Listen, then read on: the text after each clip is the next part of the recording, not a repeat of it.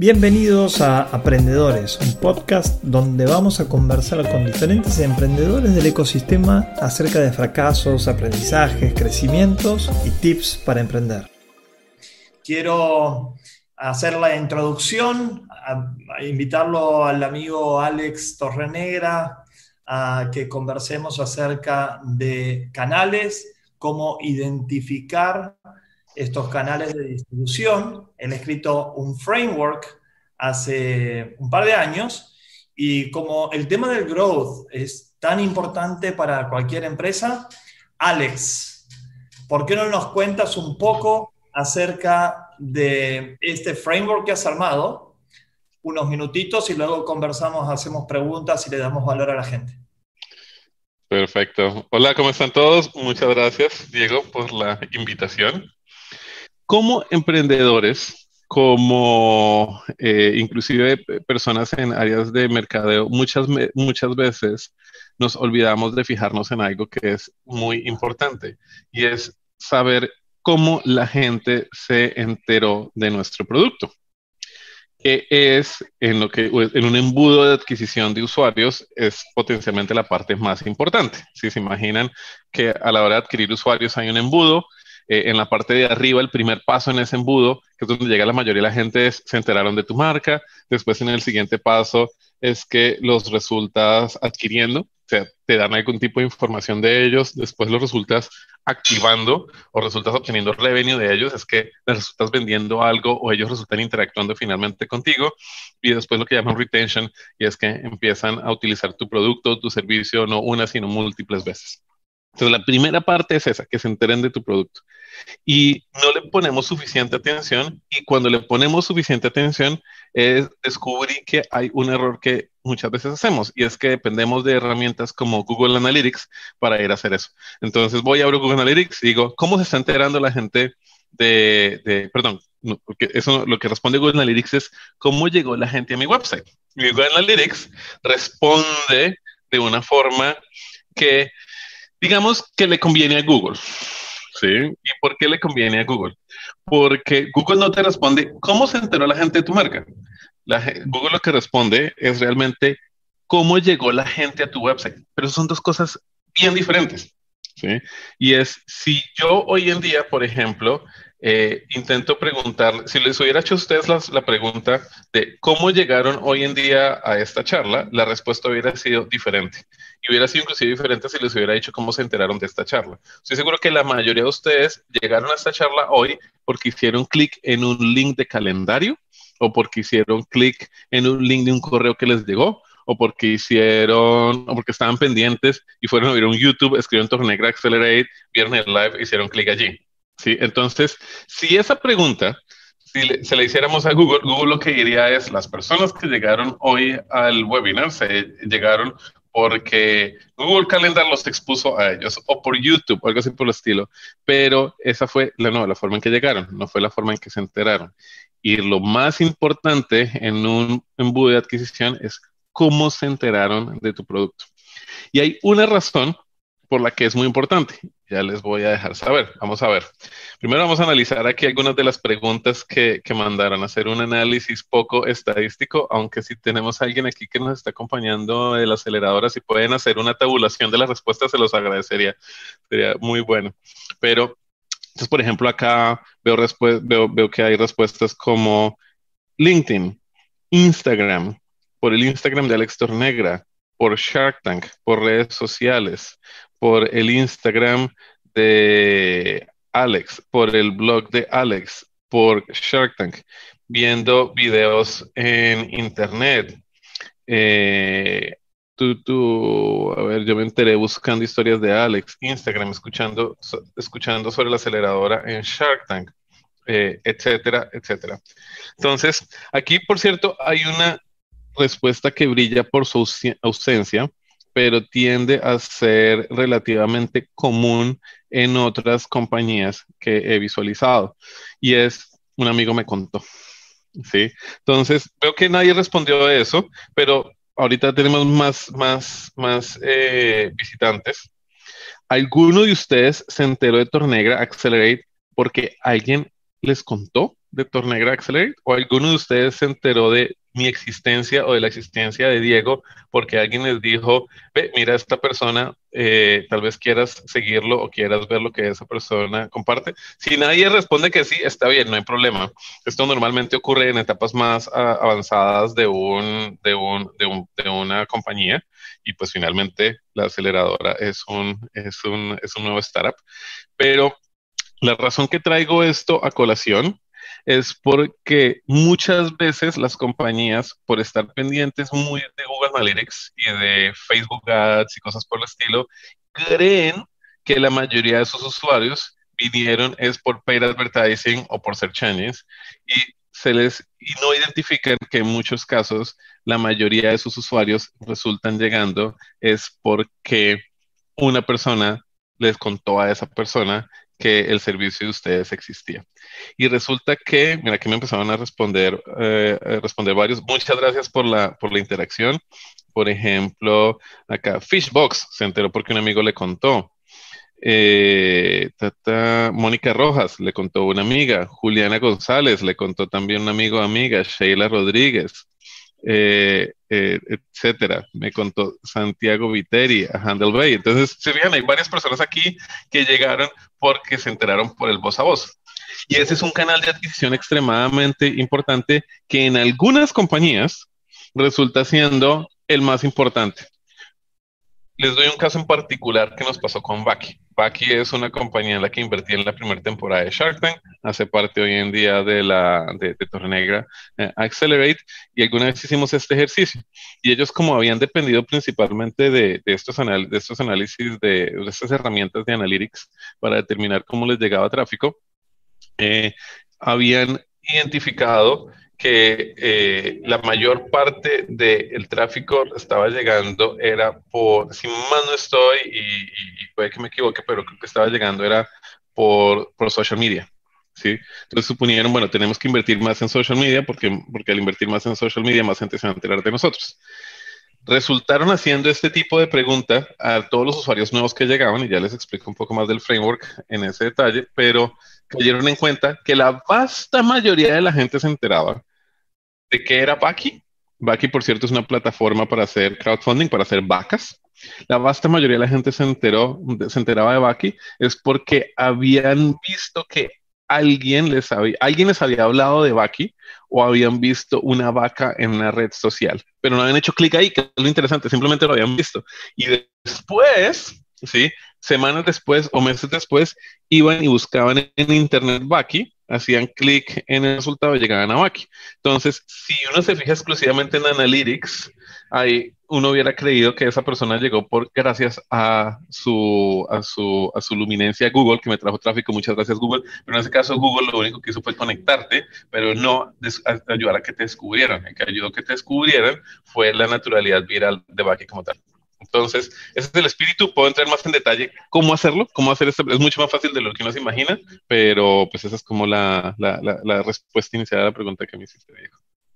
Alex, contanos un poquito más acerca de, del proceso, ¿no? De esto que vos dices, no es lo mismo eh, lo que Google te dice que es cómo ingresó a cómo se enteró o cómo descubrió que está fantástica la diferencia y definitivamente son dos cosas totalmente diferentes. Entonces, ¿por qué no nos cuentas un poquito acerca del proceso en alguna compañía tuya y algún descubrimiento que hayas tenido acerca de canales de distribución? Perfecto. Voy entonces a compartirles mi pantalla para que vean. Eh, por un lado, lo que estamos hablando acá está en esta página en internet eh, el canal es Framework, está por ahora en inglés, que puede que pronto las traduzcamos al español también. Eh, y la, básicamente los pasos, este, este es el flujo que uno quiere ver. ¿sí? Entonces, el primer paso es hacerle la pregunta a los usuarios. Segundo paso es normalizar las respuestas. Ya voy a explicarles qué me refiero con normalización de respuestas. Tercer paso, extrapolar la información. Cuarto paso, analizar y reportar la información y finalmente repetir el ciclo. Entonces, eh, ¿cómo hacer la pregunta? Hay muchas formas de hacer la pregunta En el caso de Bonnie Studio, Bonnie Studio es una compañía en la que, de las que cofundé, en donde ofrecemos producción de contenido creativo de misión crítica, es decir, que siempre sale bien, siempre funciona. Nosotros optamos por hacerle la pregunta a la persona cuando está completando un proyecto con, con nosotros. En ese momento le decimos, oye, ¿te acuerdas cómo te enteraste acá? Y dice, mira, how did you learn about Voice Bunny? Voice Bunny era el nombre previo. Ahora bien, si se fijan, aquí estamos haciendo la pregunta usando un menú de diferentes opciones. Esa es una forma de hacerlo. No es la forma mía preferida, ya les explico por qué, pero el punto es, toda persona que completa un proyecto, nosotros le hacemos esa pregunta aquí. Y eso nos permite eh, empezar a identificar la información en forma sistemática. Ahora, esa pregunta, la respuesta es opcional, no siempre tienen que responderla. En el caso de Torre, nosotros le hacemos la pregunta a la persona en el momento en que se registra. Cuando nos da su nombre y su número telefónico y su correo, ahí mismo decimos, oye, ¿cómo te enteraste de nosotros? Lo ideal sería hacerlo más tarde en el proceso, pero lo que pasa es que el sistema de torre es tan complejo que, y hay tantos potenciales flujos que hacerlo más tarde en el proceso se vuelve un reto logístico de ingeniería y de producto, entonces por eso lo centralizamos en la página de registro.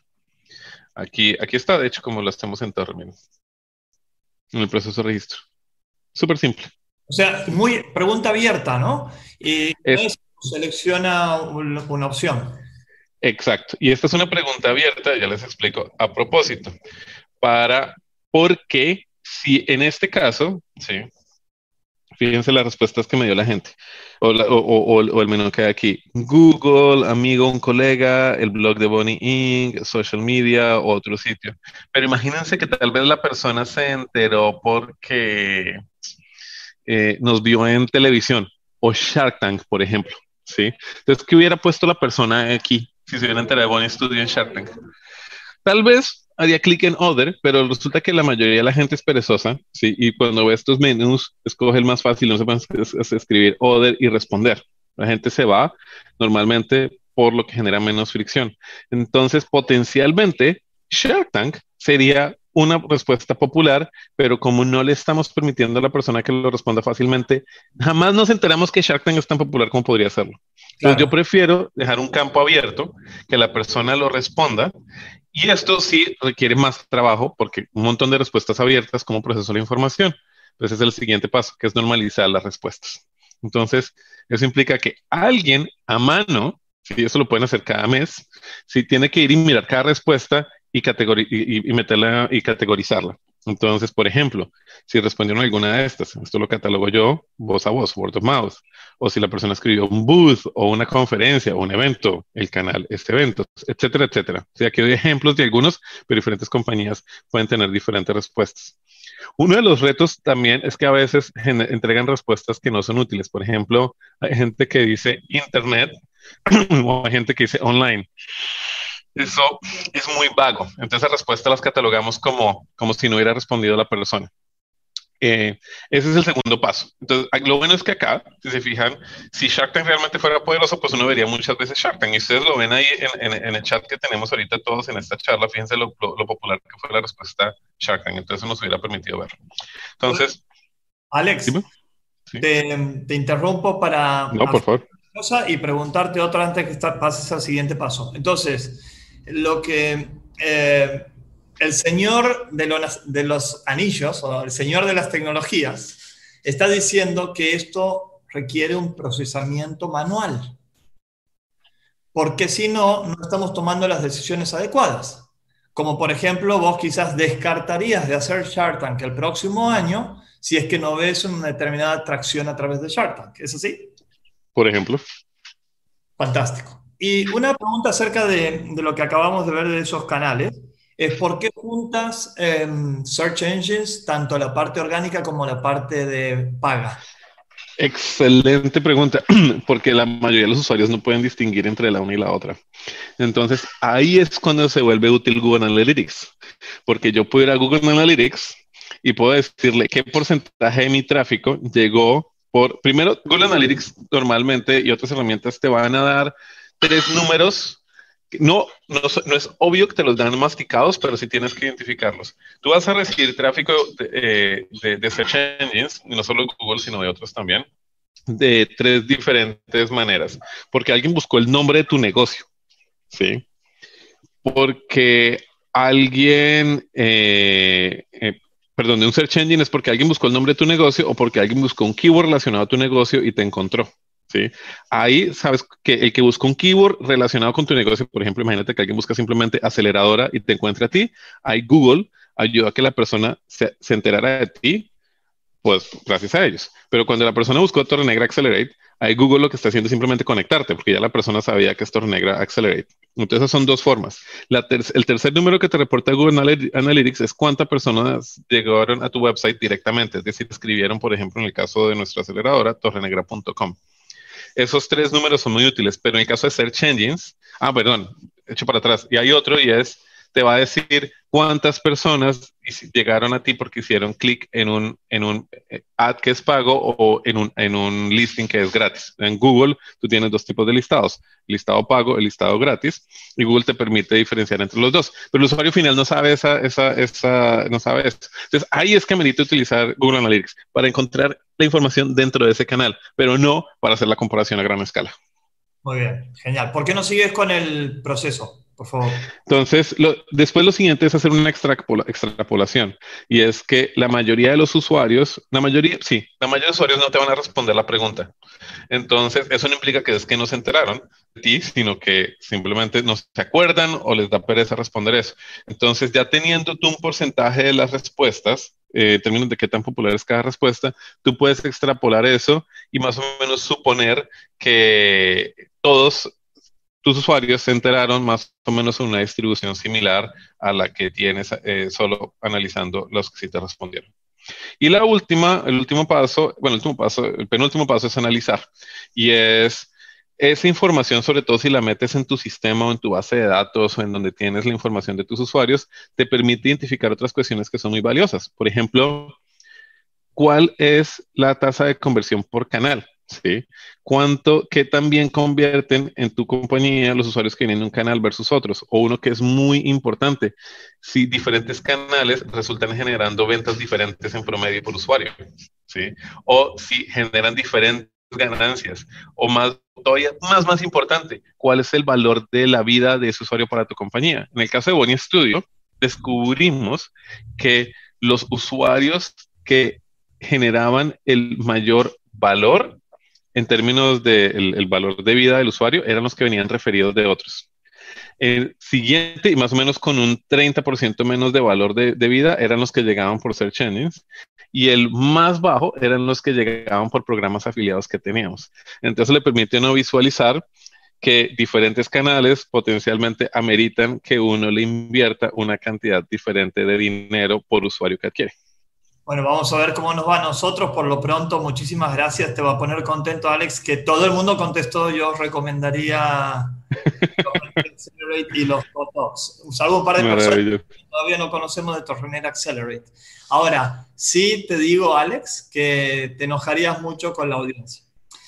¿Por qué? Porque tenemos uno de los eh, de las cuestiones que estamos preguntando es cada cuántos ves tus métricas. Y la realidad es que ni siquiera gran parte de ellos la tienen identificadas a cuáles son las métricas y menos del 7% de la gente revisa las métricas con mucha periodicidad. ¿Qué comentarios haces? Este es mi escritorio. Yo trabajo de pie aquí en casa. Debajo del monitor, este es mi dashboard. Tengo un pequeño iPad con las métricas más importantes de Torre. Y aquí abajo, estos dos que están aquí abajo, es la información de los resultados de la encuesta de canales. Uno, en, porque Torre tiene dos tipos de, igual que la aceleradora que tiene dos tipos de usuarios. En Torre tenemos gente buscando talento y tenemos candidatos, gente buscando trabajo. Igual que en la aceleradora tenemos emprendedores y tenemos mentores. Entonces, para cada uno de los dos tengo ahí una gráfica. Yo no lo veo, yo esos resultados no los veo diariamente, los veo cada vez, básicamente, que me paro a trabajar, tengo la información, la información ahí. Y, me gusta tenerla ahí porque me permite visualizar cuando algo tal vez se está comportando en forma extraña o cuando algo que, que, que, que no me es que, o, o también si algo está comportando bien y me da paz mental. Alex, y aparte de eso, soy testigo, he estado en tu departamento un par de veces y mientras estás cocinando, mientras estás jugando con azul, la dejas un tantito y te vas a voltear a las, a las métricas. Y antes, en tu anterior departamento, tenías eh, este, pantallas en todas partes, ahora has simplificado, ¿no? Sí, sí, sí, ya son un poco más sutiles. Antes tenía, era como tres monitores de 50 pulgadas, uno debajo del otro, con todas las gráficas en tiempo real. Alex, no tenemos nada de tiempo, entonces quiero hacerte un par de preguntas. Dado que el 65% de la gente que eh, nos está viendo no tiene ventas todavía o apenas está en las primeras ventas, te quiero preguntar, ¿cuáles suelen ser los canales de distribución más útiles que recomendarías para esta primera etapa de startup? En general, no le aplica a todos, pero el voz a voz tiene que ser lo que mejor funciona. Si no tienes un producto que es suficientemente bueno para que la gente esté dispuesta a compartir eh, la emoción de haberte descubierto con otros, tal vez es que tu producto todavía no está allí en el punto que debería estar y debes seguir trabajando en mejorarlo. Ese normalmente es el mejor. No es siempre, o sea, hay casos en donde eh, pay per click tiende a ser bastante útil. Por ejemplo, Pescuezo, compañía que estamos eh, apoyando en Tornegra, Accelerate, eh, hace poco, los que vieron el episodio en Shark Tank, sí, tal vez eh, se dieron cuenta cómo le dijimos, no, ustedes tienen que vender mucho más digital, piensen global, etcétera, etcétera. Pues no solo eso lo están haciendo ahorita, sino que también les ayudamos a identificar como una, una, una, buena forma de hacer eh, advertising en, eh, en, Facebook Ads y en, y en, otros, en Instagram, etcétera, están teniendo un retorno de inversión fenomenal ahorita. Eso es el punto que quería decir. Pero ellos estaban preparados como producto, ya tenían una gran validación en el mercado. Entonces se animaron a hacer publicidad y vio que el retorno eh, fue fenomenal. Eh, hablando de redes sociales, dale, dale, Alex. No, pero lo que pasa es que a veces uno puede hacer un truco así para generar nuevos productos. Y es creas una, una, pantalla falsa con un producto ficticio y un landing page y creas publicidad para ver si la gente sí estaría dispuesta a hacer clic en el botón de comprar. Cuando hacen clic ahí le dice, este producto no existe todavía, pero te permitió validar mercado y canal antes de validar el producto sin tener el producto, sin hacer la inversión, sin pensar en dónde voy a conseguir los socios tecnológicos para desarrollar este producto y demás. Así que muchas veces nos complejizamos en la cabeza y tenemos las herramientas a mano. Alex, otra de las cuestiones, los canales que más han elegido la gente como su canal de distribución favorito, hablan eh, que la gran mayoría es redes sociales, especialmente Instagram. Vos sos experto en eso, tienes más de 100.000 seguidores, tienes unas 20, 30 historias por día. Contanos tips acerca de cómo utilizar este canal de distribución. No, primero no soy el experto, tengo una social media manager. Hola Marcela, ¿cómo estás? Ella es la que, la que se encarga de hacer las cosas que queden bonitas para, para, para Instagram. Eh, el único canal, la única compañía que he cofundado donde social media ha resultado siendo un canal útil de adquisición de usuarios es Tornegra Accelerate. En ninguna de las otras compañías que he creado, social media me ha servido para absolutamente nada. Entonces, yo creo que uno debe experimentar con múltiples canales, no debe quedarse exclusivamente en uno. Y si les funciona social media, maravilloso, pero si no les funciona, no, puede que, que estén buscando en el sitio equivocado. ¿Qué piensas de content marketing? También depende, pero content marketing es una jugada a largo plazo. Content marketing es, por ejemplo, crear artículos, crear lo que estamos haciendo acá. Estamos creando contenido que vamos a poner en video, potencialmente en blogs. Este tipo de contenido es muy útil cuando a largo plazo. Y, y, si te queda fácil hacerlo, hazlo si es natural para ti. Si no es natural, si, si ves que, que, tienes que pensar mucho en cómo hacer este contenido, diría, enfócate en otros canales, sobre todo en un principio. Tiende a ser de las cosas que son útiles, creo que post-product market fit, es decir, después de que ya se validó el producto. ¿Y cuánto tiempo toma validar un producto o encontrar, identificar estos canales de distribución desde que tienes las primeras ventas? Mi experiencia puede ser desde, desde antes que empieces a vender, como te dije, o sea, no puede hacer experimentos, pueden pasar 3, 4, 5 años. O sea, es, o sea, es cuestión de, de, de, iterar, iterar, iterar y siempre estar experimentando con, con, con nuevas eh, hipótesis. A propósito de eso, la última, ¿cuántos experimentos generas por canal de distribución como para decir hemos iterado y hemos probado lo suficiente? Depende del tamaño de la compañía. Hoy en Torre, por ejemplo, creo que hemos hecho fácilmente más de unos 100 experimentos. Wow. Para unos 100 experimentos, ¿en cuántos canales de distribución? En unos, creo que unos 10 más o menos. Unos 10 han probado. Sí. Y, en, esta etapa inicial de, de startup, ¿focalizarías en pocos ¿Abrirías tantos canales como puedas? ¿Cuál sería la lógica que recomiendas? No, una vez encuentras uno, o sea, vétele el 80%, 90% de tu tiempo a ese uno que encontraste para optimizarlo y una muy pequeña cantidad de tiempo en experimentar con nuevos canales. Después que te encuentres con uno, pero la mayoría de las compañías resultan creciendo por un canal, una que otra por dos canales. La mayoría es uno en particular. Veo que eh, la gran mayoría, o sea, uno de cada tres solamente ya tiene ventas importantes tanto dentro del país como fuera del país. El 60 y tanto por ciento de la gente, es decir, dos sobre tres, está apenas en las primeras ventas o en prototipo o en idea, y está muy bien. Son 60 personas que han contestado. Eh, esto sigue siendo un empate técnico, hoy poquito más de B2B. Eso es un tema muy interesante, ¿no? Eh, de acuerdo al modelo de negocio que tengas, va a cambiar tus canales de distribución.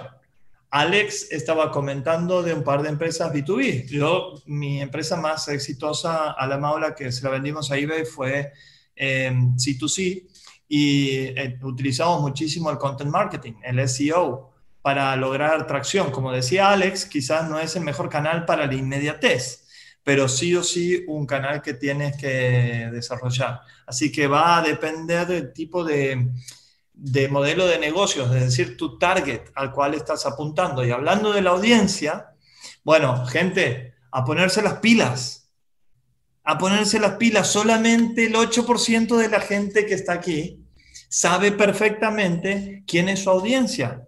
Eso es un horror. ¿Qué estamos vendiendo si no sabemos a quién le vendemos? ¿A quién le vendemos? ¿Qué, ¿Cuáles son sus intereses? ¿Cuáles son los canales que les gusta comunicarse? Si me entienden, es muy trascendental que tengamos identificado el customer persona. Y eso nos va a ayudar a entender cuál es la estrategia de canales. El paso número uno es tener una idea de producto. El paso número dos es tener la, idea de a quién le voy a vender. El paso número tres recién es cómo voy a distribuir o cómo voy a llegar. ¿sí? Entonces, aquí también eh, no me sorprende que el 3% solamente tenga perfectamente definido o el 14% tenga bastante definido la estrategia de canales. Esto tiene que ser una cuestión obligatoria para cualquier emprendedor. Si no, prácticamente que no pueden considerarse que están emprendiendo y dirigiendo su emprendimiento a un lugar eh, en donde puedan cumplir sus objetivos. Y en términos de discovery, que es sumamente importante, hablar con clientes, hablar con usuarios, hablar con proveedores, hablar con otro tipo de soluciones o con la misma competencia, para lo cual siempre hay hacks. Me puedo hacer pasar por cliente y tomarle muchísima información. Bueno, vemos que la, de nuevo la gran mayoría ha hablado con demasiado poca gente. Esto es un rol indelegable del emprendedor, del grupo emprendedor y les diría más, de toda la compañía, de toda la empresa hablar permanentemente para descubrir quiénes son, cuáles son sus preferencias, dónde están, cómo consumen, cuánto pagan, cómo sería la solución ideal, qué otro tipo de soluciones o productos necesitan, cuánto estarían dispuestos a pagar por ellos. O sea, un montón de preguntas que tengo la oportunidad de hacer. Y esto es cuestión de proponérselo. ¿eh? Y radicalmente más importante es tener eh, conversaciones en vivo puede ser online o presencial, pero en definitiva que se vean las caras porque a través de los gestos también eh, y del PNL uno va descubriendo un montón de cositas. Así que emprendedores, vamos, ganas, energías con todo lo que eh, hemos conversado hasta ahora. No estamos haciendo nuestro trabajo y les agradezco por la sinceridad, por cierto. Eh, ¿Cuál ha sido el canal de mayor crecimiento en su empresa hasta ahora? Hay un empate técnico entre Facebook e Instagram con programas de referidos. Bueno, es interesante esta, esta métrica y fíjense lo bajito que eh, es el resto, ¿no? Content marketing, SEO, email marketing. Por lo general, por lo general, eh, he leído muchas compañías que han logrado escalar, pero que al principio cuando arrancaban lograron a través de un hack scrapear una base de datos, scrapear una base de clientes, scrapear una base, y cuando digo scrapear es el término que significa eh, buscar por ingeniería una fuente de datos muy importante para la cual me puedo comunicar eh, de una sola vez a muchas personas. Y no es solamente con campañas de mails. Ojo, yo les cuento de nuevo una experiencia en, a la Maula, eh, que escrapeamos la base de datos de avisos clasificados en OLX. Y le hicimos muy simple al usuario para que haga clic y directamente tenía el mismo aviso en, en nuestra eh, base. Eso fue la manera en que empezamos a crecer radicalmente con la cantidad de contenidos que teníamos. Y by the way, no solamente es nuestro, Airbnb también hizo lo mismo, pero con Craigslist, que vendría a ser la empresa de clasificados de Estados Unidos, en donde había muchos dueños publicando sus casas y departamentos y Airbnb se adueñó con otra propuesta de valor.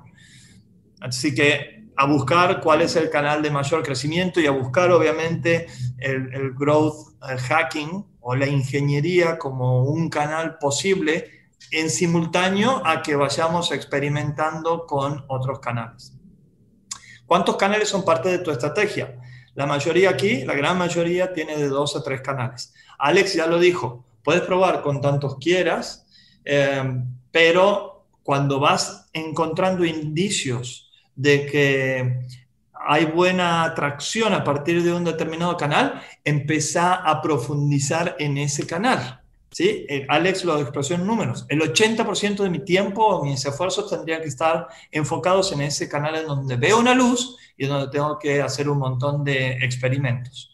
Alex dijo 100 experimentos en 10 canales. Quiere decir que al menos hizo 10 experimentos por canal, en promedio. Yo creo que hay que hacer mucho más todavía por canal. Así que, pero ¿saben qué? También siento que la cantidad de canales son finitos. ¿sí? Si ustedes ven, tenemos más o menos 20 canales y la cantidad de experimentos que podemos hacer por, canales es, un número limitado. Entonces, entendamos bien cuáles son los canales en mi industria o en mi modelo de negocio o en el estadio en el que estoy que se usa más regularmente para distribuir el producto que tenga. ¿Ok? Analícenlo, búsquenlo, eh, comenten con otros emprendedores, etcétera. Inclusive estaría muy bueno que aquí mismo digan, yo utilizo este canal y me generó estos resultados, o utilicé este canal y no me generó resultados por X o Y. ¿Cuántos experimentos hacen por canal? De nuevo, para agarrarse los pelos, si es que tuviera, les juro que me agarraría, pero el 50% de la gente dice que no hace experimentos. No, la cuestión más importante en, en, la startup es probar, iterar, experimentar permanentemente, sacar conclusiones y volver al principio. ¿Sí? Entonces, animarse. Y como decíamos en el co-talk anterior de Growth, esto, esto del Growth es una mentalidad y es una mentalidad que tienen que tener todos los socios de la compañía. Así que adelante, vamos. Ojalá que dentro de poco tiempo este 2% que experimenta con más de 10 experimentos por canal, se dé vuelta la torta. Es decir, que más de la mitad de la gente esté con más de, de 10 experimentos. ¿Qué canales esperarías tener un alto retorno en el 2020? Fíjese qué interesante, ¿no? El, el, que más, de nuevo, es pauta en redes sociales. Puede ser Facebook e Instagram el segundo, entendemos que es el orgánico, Content Marketing el tercero y LinkedIn el cuarto. Esos son los que tienen más de 10%. Eh, ahora, una rareza. ¿Se acuerdan cuando veíamos el modelo de negocio y que el 54% de los que están aquí presentes contestaban que tenían un B2B o un SaaS? Bueno, la enorme mayoría de esa gente debería estar sobre todo en LinkedIn. Ahora, hablemos de eh, las redes sociales. ¿De qué se nutren las redes sociales? De contenido. Mientras más contenido de utilidad o, o relevancia genero para mi audiencia, mayor es el grafo o mayor es el embudo que me abre eh, la red social para exponer. mi, mi contenido. Entonces, de nuevo, una instancia, instarlos a que generen mucho contenido, hagan video marketing. El video marketing, según los marketeers del mundo de Estados Unidos y Europa, contestaron que el 93% de la gente ve al video marketing como un canal súper importante de distribución. ¿Ok? Y solamente tengo que hacer esto. Si ven mi Instagram, arroba noriega info, hace una hora hice un videito de 59 segundos para invitarlos a este evento y le puse el link. Eso ya es contenido. Más tarde voy a publicar tanto en mi red como en Torrenera Accelerate eh, muchos de los comentarios que aquí hemos ido eh, generando. ¿ok? Entonces es mantener en vivo todo este movimiento. Ustedes también lo pueden hacer con su audiencia, pero primero a identificarla como hablamos antes. ¿no? Muy bien, ¿qué canales esperarías tener retorno medio? Aquí no me voy a detener mucho, simplemente el email marketing ah, eh, está bien presente, cosa que no tenía antes. También el SEO crece, así que a tenerlo presente es capaz como una estrategia integrada o lo que se habla, habla siempre del marketing mix, es decir, no utilizo un solo canal, sino una serie de canales que se potencian mutuamente. Yo genero un contenido, como ahora, este, este live, que luego van a ser muchos videos que vamos a publicar en la semana en redes sociales, sobre todo en LinkedIn, porque ahí es donde están los emprendedores, los empresarios, los mentores y los partners. Eh, y vamos a mandar un news con el live anterior y con los próximos eventos. ¿Ok? Anunciarle que todos los viernes tenemos eh, nuevos contenidos. Entonces, todo esto puede estar en una campaña integrada. Mientras más cerca sea esa integración, mucho mejor. Ahora, sí me sorprende de que tanto eh, el outbound, es decir, las llamadas o los cold emails, eh, sea tan poquito, en este caso el 5% y en el caso anterior el, el 0% como el canal principal, porque este debería ser el canal principal al inicio para los eh, modelos de negocios B2B levantar el teléfono y empezar a llamar. Hola, eh, discúlpame, podemos vernos, puedo hacerte un par de preguntas, me encantaría que me des feedback de, un producto, he visto que sos experto en esto, me interesaría muchísimo que me des cinco minutitos. Entonces, eh, intenten, hablen, hagan llamadas. Primero ustedes, eso es indelegable, después puede pasarlo y hacerlo otra gente, pero eh, si no, ustedes no están totalmente convencidos de dónde están yendo, es difícil. Bueno, esta es una métrica interesante también. La TV y la radio es el menos, el que tiene menor ROI, ¿no? Y yo tengo comparativas que voy a hacer de un estudio que se hizo en, en UK, en Reino Unido, acerca de esto, cuáles son los niveles de ROI por canal. ¿Cuáles de las siguientes redes sociales son parte de tu marketing mix? Lo que hablábamos recién. Y fíjense que está como casi, casi al mismo nivel Instagram, LinkedIn y Facebook. LinkedIn, de nuevo, si la mayoría de la gente aquí es B2B, debería ser la mitad. ¿Cuáles de las siguientes redes sociales han generado revenue? No lo saben. Bueno, lo que decía eh, Alex es, primero descubro, eh, mejor dicho, primero analizo cómo han descubierto, ¿sí? después cómo ingresaron y después tengo que entender muy bien cuáles han sido las métricas de cada uno de esos canales, cuál ha sido el conversion rate, cuál ha sido el revenue que ha generado, cuál es el lifetime value de cada uno de esos canales. ¿No quieren saber lo que supo Alex? Que, si se lo presenta una gente que lo conozca o el famoso word of mouth, generaba un 30% más de revenue, de revenue en, vida, ¿no? Del lifetime value, eh, que el segundo canal. Y un 30% más que el siguiente. Así que esto es una cuestión que depende de ustedes. Fíjense que más del 50% de la gente no tiene a nadie fijo en el equipo de marketing, en el equipo de growth. Mm, si no pensamos en distribuir el producto, eh, por más de que nuestro producto sea espectacular, no vamos a lograr ventas, nuestra empresa va a morir. Peter Thiel dijo, la mayoría de las empresas no mueren por deficiencias en el producto, sino deficiencias en los canales como se distribuyen esos productos. ¿ok? Esto es lo que ya se ha aprendido, así que a implementarlo. ¿Cuántos contactos tienen en su LinkedIn? Bueno, la enorme mayoría tiene menos de mil, em, contactos. Ese LinkedIn es otro canal en donde puedo generar conversaciones permanentes, en donde no solo se trata de qué cantidad de contactos tengo, sino qué cantidad de vínculos genero. Yo tengo al menos 100 conversaciones por día por LinkedIn, se los prometo. Se los puedo mostrar también. ¿Cuántos contactos tiene tu company page? Bueno, eh, sin comentarios, ¿no? El 100% prácticamente tiene menos de 300 contactos. ¿Con qué frecuencia posteas en LinkedIn? Casi nunca. Aquí un tema muy importante. Otro canal para la empresa puede ser el marketing personal, uno mismo, a través de sus redes sociales que ya viene generando contenido, interacciones, contactos, etcétera, puedo empezar a hablar de la compañía y le voy a distribuir cierto jugo o contactos para la empresa. Tener nuevos contactos adentro de la empresa es muy difícil. ¿Sí? Pero una vez que lo tenemos, LinkedIn te premia. Y, por ejemplo, cuando hacemos una publicación, automáticamente se lo muestra a todos los usuarios que em, son contacto de, de una company page. Entonces, a generar mucho contenido es prácticamente gratis y podemos generar distintos tipos de contenido. El video es 20 veces más potente que una imagen y mil veces más potente que un texto. ¿okay? Así que es una cuestión de proponérselo, hablarlo y avanzar. Espero que hayan disfrutado de este evento. Nos vemos en el próximo Cotoc. Chao, chao. Esperamos que hayas encontrado valor en estos aprendizajes y te esperamos para nuevos podcasts. Te recuerdo que puedes escuchar en Spotify, Apple Podcasts, Google Podcasts, YouTube y visitando nuestra página web diegonoriega.com.